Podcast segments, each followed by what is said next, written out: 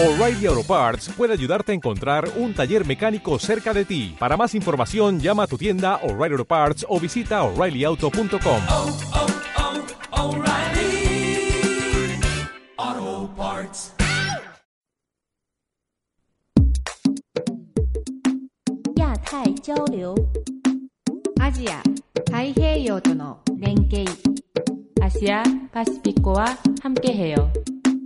Contacto Asia-Pacífico. Acontecimientos, información y análisis que unen nuestras regiones.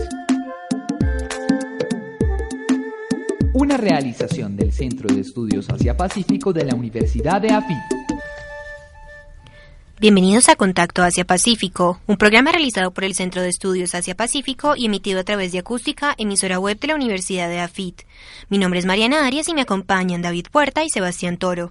En la emisión de hoy tenemos noticias de actualidad y una entrevista con el doctor Steve Lee, director del programa de Relaciones Internacionales de la Universidad de British Columbia, quien nos describe el proceso de democratización de Corea del Sur que se gestó en la década de los 80 y el papel que tuvieron los movimientos estudiantiles durante el siglo XX para hacer una transición de los gobiernos militares hacia la consecución de una democracia. Estos son los titulares.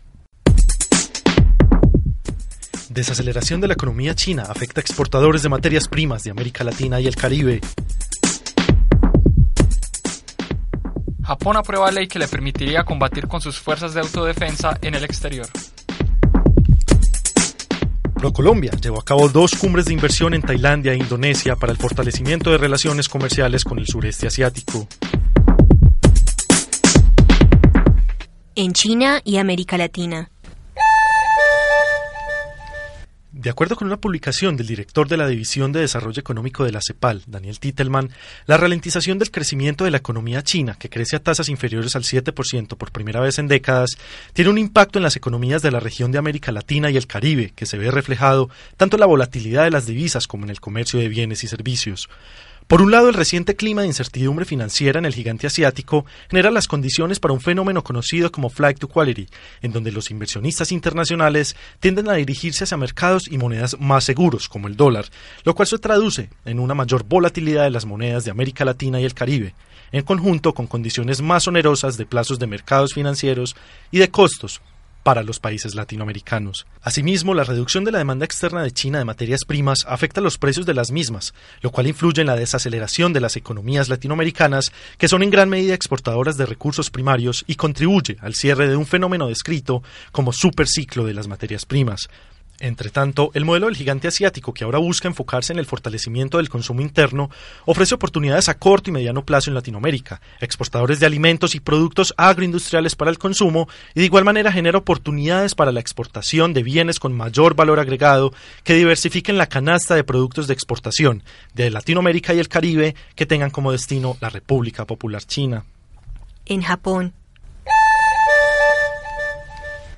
El Parlamento de Japón aprobó una ley que le permite reinterpretar su constitución, la cual en principio prohíbe las acciones bélicas por parte de las fuerzas de autodefensa japonesas para que en adelante las tropas niponas puedan combatir incluso en conflictos en los que participen sus aliados en el exterior. La reinterpretación de la constitución japonesa es el mayor cambio en la postura de defensa de Japón desde su derrota en agosto de 1945 y posterior redacción del artículo noveno de su constitución en 1947 el cual limitaba el accionar de sus fuerzas de autodefensa. Entretanto, la aprobación de la ley que les permite a las tropas japonesas combatir en el exterior en ayuda de sus aliados ocurre en el marco de tensiones en las relaciones con sus vecinos como China y Corea del Norte, y la desaprobación de los partidos de oposición en el país nipón, quienes argumentan que Japón se va a ver envuelto en conflictos librados por Estados Unidos, quien es su principal aliado. En Tailandia e Indonesia. Durante el mes de septiembre, la entidad promotora de exportaciones y marca país ProColombia, en conjunto con la Cámara de Comercio de Indonesia y la Federación de Industriales de Tailandia, llevó a cabo dos cumbres de inversión en ambos países del sureste asiático, en donde participaron 100 empresas de diversos sectores con las cuales se busca el fortalecimiento de las relaciones comerciales entre Colombia y esta región. En la primera cumbre, llevada a cabo en Yakarta, se contó con la presencia de 60 empresarios y, entre otros temas, se discutió la posibilidad de la entrada de carne de res hacia Indonesia, quien actualmente depende de las importaciones de carne desde Australia. Asimismo, se llevó a cabo en Bangkok una cumbre en la que participaron 40 empresarios, en donde se discutieron oportunidades para sectores donde haya complementariedad económica entre Colombia y Tailandia y un seminario para facilitar la inversión tailandesa en Colombia. Especial Contacto Asia-Pacífico.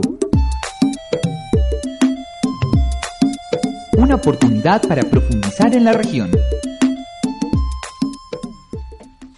Desde el proceso de descolonización japonesa que se llevó a cabo en la península coreana en 1945 y la posterior guerra de Corea en 1950, se instauraron en Corea del Sur una serie de gobiernos militares que comenzaron con el presidente provisional designado por Estados Unidos y el presidente Sigmund Rhee que continuaron hasta el final de la década de los 80.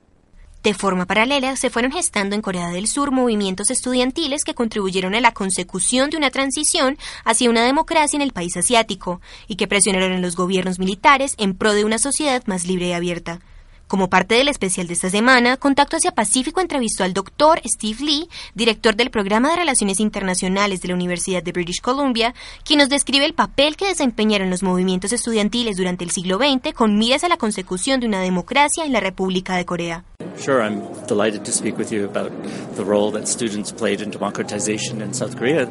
I mean, um, in the 1980s, they were one of the critical uh, civil society movements that uh, pressured the military government to move towards a more free and open society.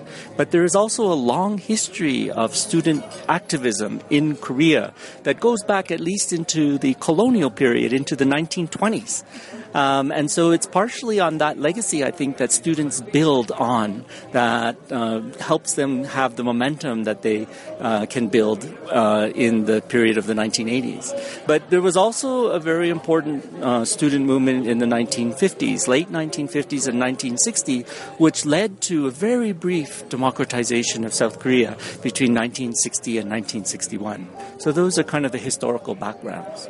But in the 1980s, uh, some of the student movements were associated with a uh, uh, popular movement called Minjung, uh, which means masses or people's power. And uh, they mm, thought about democratization in the context of uh, also unifying with North Korea. They thought that if South Korea could have a democracy, that over time that would help give an example for North Korea to unify with South Korea. So that was part of the Minjung philosophy in the 1980s in particular. Um, and this was also a period amongst students when they began to rethink the role that South Korea had played in the international system, especially in relation to uh, the United States and Japan, uh, which had been the two big allies of Korea, of South Korea, uh, in Japan's case after 1965. Uh, and they began to question Korea's sovereignty and, in some senses, also South Korea's legitimacy as a critique of the military system uh, and the belief that the division, especially of Korea in 1945 and the subsequent Korean War, uh, had led to a loss of identity at some level of the social movements that had existed uh, at the time of liberation, and then the emergence of anti-communism as a major philosophy or as a major ideology of the uh, military governments. And so they were also trying to recoup, in some senses, a past history which they thought had been lost in the process of rebuilding a democratic or building a democratic society.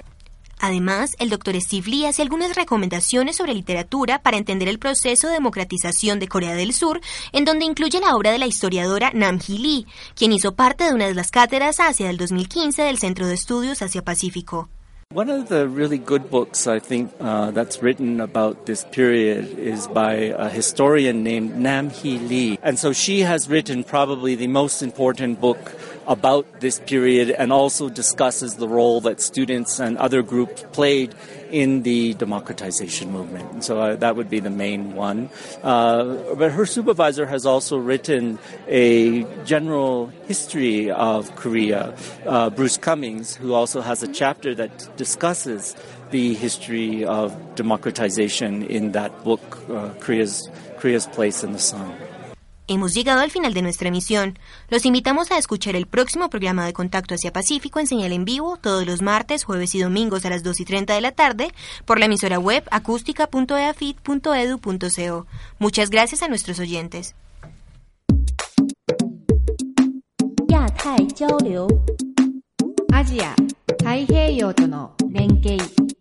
Asia Pacífico Contacto hacia Pacífico. Acontecimientos, información y análisis que unen nuestras regiones.